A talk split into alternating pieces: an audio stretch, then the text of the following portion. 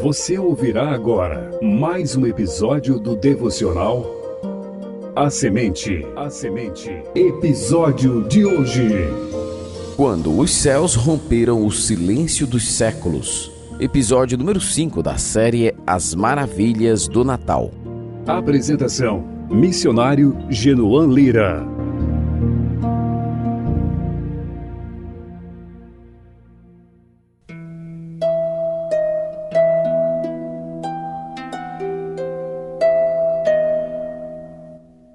Cerca de 400 anos se passaram entre o Antigo e o Novo Testamento. Ao longo desses quatro séculos, muitas coisas significativas aconteceram.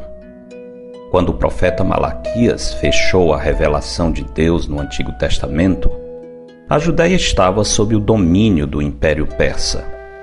Mas, quando se iniciou a história registrada no Novo Testamento, em Mateus capítulo 1, o Império Romano dominava o cenário político. Entre esses dois grandes impérios, ainda podemos encontrar o Império Grego, que, embora dominado politicamente por Roma, triunfou culturalmente, destacando-se principalmente pela supremacia da língua grega sobre a língua latina. Religiosamente, as mudanças também foram marcantes.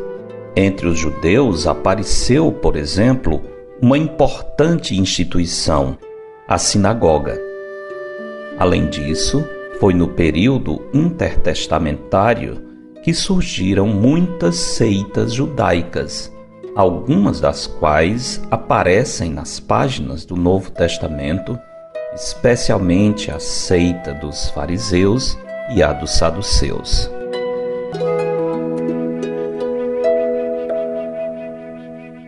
Todos estes movimentos históricos impressionantes não ocorreram por causa da perícia dos sábios ou conquistadores deste mundo. Na verdade, o Senhor estava agindo em todas as coisas, pois, como lemos no livro do profeta Daniel, Deus, o Altíssimo, tem domínio sobre o reino dos homens e a quem quer constitui sobre eles. Daniel 5:21.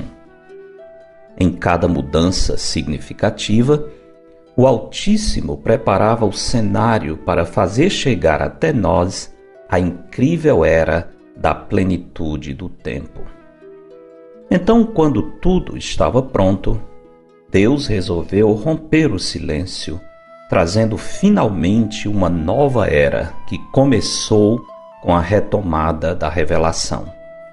Esse novo movimento da intervenção divina direta teve início no templo em Jerusalém, quando o anjo Gabriel apareceu ao sacerdote Zacarias à direita do altar de incenso, como lemos no Evangelho de Lucas, capítulo 1. A mensagem do anjo era impressionante, pois antecipava que o velho sacerdote Zacarias e sua esposa Isabel, que era estéril, teria um filho. Esse filho era uma peça-chave no programa de Deus para fazer raiar uma nova era, pois ele seria o precursor do Messias, como os profetas haviam anunciado. A mensagem do anjo Gabriel era muito importante, pois comunicava que Deus continuava fiel às suas promessas. Além disso, essa visita do anjo era a primeira de muitas outras visitas angelicais que ocorreriam em Israel nos meses seguintes. Se o precursor estava chegando, era sinal de que o rei estava às portas. O refrão simples e doce do Salmo 136 é esse: Porque a sua misericórdia dura para sempre. De acordo com o salmista, a misericórdia de Deus está por trás de todos os seus atos de bondade para conosco. E quando chegamos ao versículo 23 desse mesmo salmo, aprendemos que uma evidência de que a misericórdia de Deus dura para sempre está no fato de Ele lembrar-se de nós em nosso abatimento.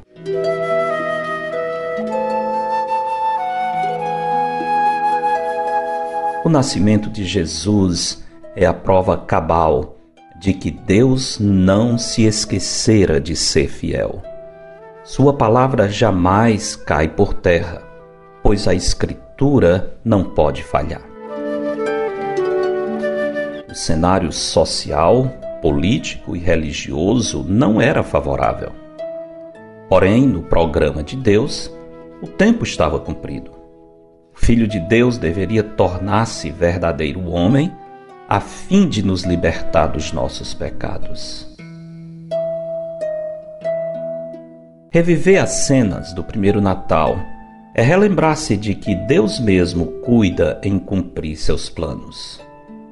Por seu próprio poder, o Senhor faz girar as engrenagens do tempo em direção ao propósito que ele já tem determinado. Quando chega o tempo de Deus, nada pode impedi-lo.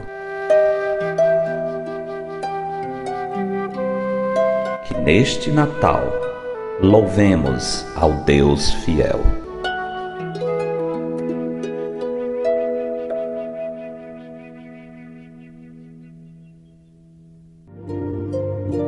Porque dele, por meio dele e para ele são todas as coisas. A ele, pois, a glória eternamente. Amém.